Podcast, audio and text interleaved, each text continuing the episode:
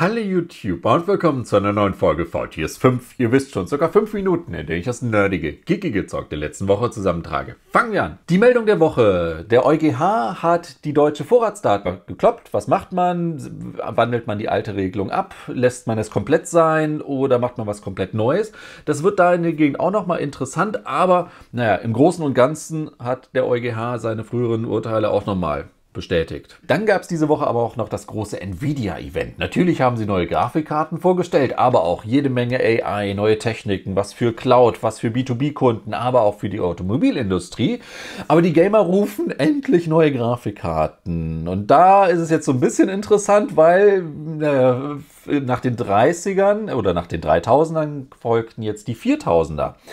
Äh, 40, 60, 40, 70 wurden jetzt nicht vorgestellt, sondern dafür zwei 4080er, einmal mit 12 GB RAM und weniger Leistung, einmal mit 16 GB RAM und mehr Leistung und dann noch eine 4090er mit 24 GB RAM und nochmal mehr Leistung. Da sagt Nvidia, die sind natürlich schöner, schneller, toller als die Vorgänger. Ne? Es bleibt aber hier und da noch ein bisschen vage, muss man auch noch ein bisschen abwarten. Jetzt kommen sie aber schon raus, die 4090er, 12. Oktober, die anderen beiden dann erst im November. Und das für deutsche Preise, die sind ja auch jetzt schon bekannt. Ab 1100 Euro geht's los, dann knappe 1500, dann knappe 2000 Euro. Also ich weiß ja nicht. Also wenn man sich so die Grafikkartenpreise und vor allem die Verfügbarkeiten in den letzten Wochen, äh, Monaten angeguckt hat, ist ja, ich will nicht sagen fast normal, aber ne, die ganzen Kryptonasen, ich glaube, da kann man auch noch welche günstig abgreifen. Müssen wir mal abwarten. Aber sehr schön, dass wir ne, dieses Kapitel jetzt auch endlich angehen. Neue Grafikkartengeneration. Yippie! Und was passt zu neuen Grafikkarten? Denkt sich Logitech. Die Logitech G-Cloud Handheld Konsole. Wobei, wer jetzt Steam Deck denkt, jein, da kann ich ja auch auch richtig offline zocken.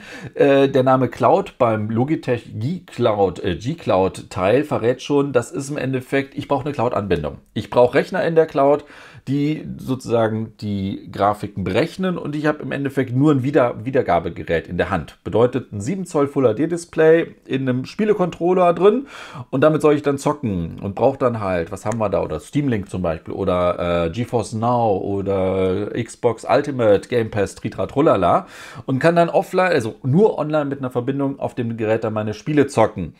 Ja, gibt es auch erstmal nur in den USA. Startpreis 300 US-Dollar zum Anfang, dann 300 250. Ich weiß noch nicht so wirklich. Ich meine, da gibt es ja auch diverse andere Möglichkeiten.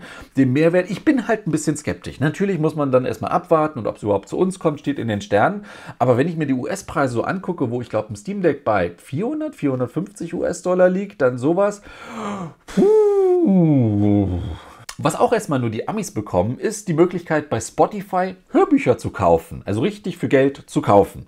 Ähm, der eine oder andere weiß es. Bei Spotify sind ja sowieso auch schon einige Hörbücher zu finden.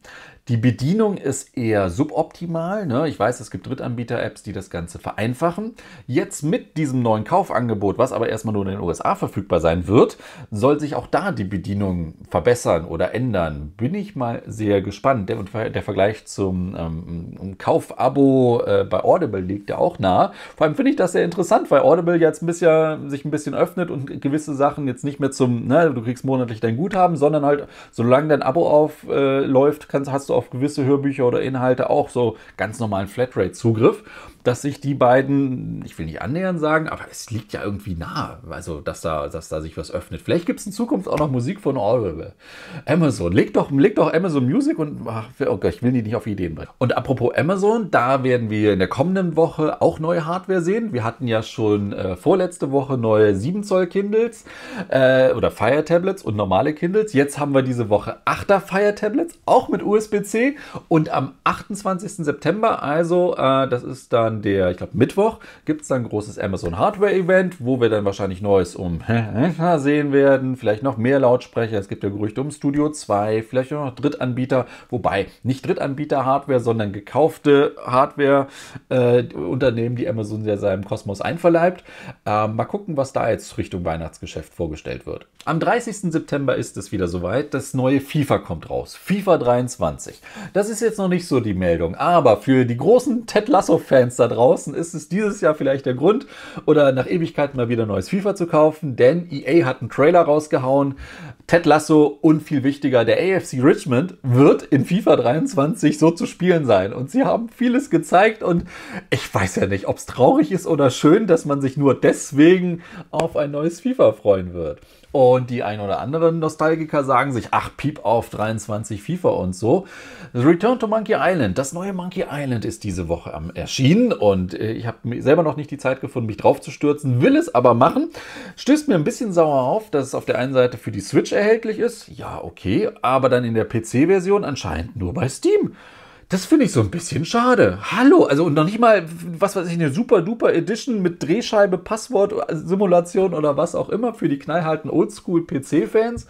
Und das noch nicht mal bei GOG erhältlich ist, gerade zum Start. Also das finde ich sehr schade. Was auch schade ist, die NASA hat wieder die Artemis 1 Mission verlegen müssen. Jetzt müssen sie abwarten, wie krass äh, der nächste Tropensturm in den USA wird. Stand jetzt ist noch, dass sie die Hoffnung für den, ich glaube, 2. Oktober noch nicht aufgegeben haben. Ne? Wenn sie das Ding nicht wieder reinrollen müssen, dann könnte es dann ja langsam losgehen. Und die anderen sagen sich, piep darauf, ich will doch lieber das gucken, was Netflix diese Woche auf seinem Tadam Festival mal wieder vorgestellt hat. Natürlich wieder haufenweise neue Trailer gezeigt. Lupin, dritte Staffel, The Witcher, wann es da weitergeht, haben wir jetzt auch Informationen nächstes Jahr leider erst im Sommer. Das dauert. Viel Anime-Zeug wurde vorgeführt. Ein paar was bei den Spielen, mit den Netflix-Abo-Dingern gab es nochmal ein Update. Ja, könnte man sich geben. Meine Anguckempfehlung der Woche, ich habe es mir ein bisschen aufgespart, ist aber ganz klar House of the Dragon. Bei uns in Deutschland auf äh, Sky, nee, Wow zu sehen.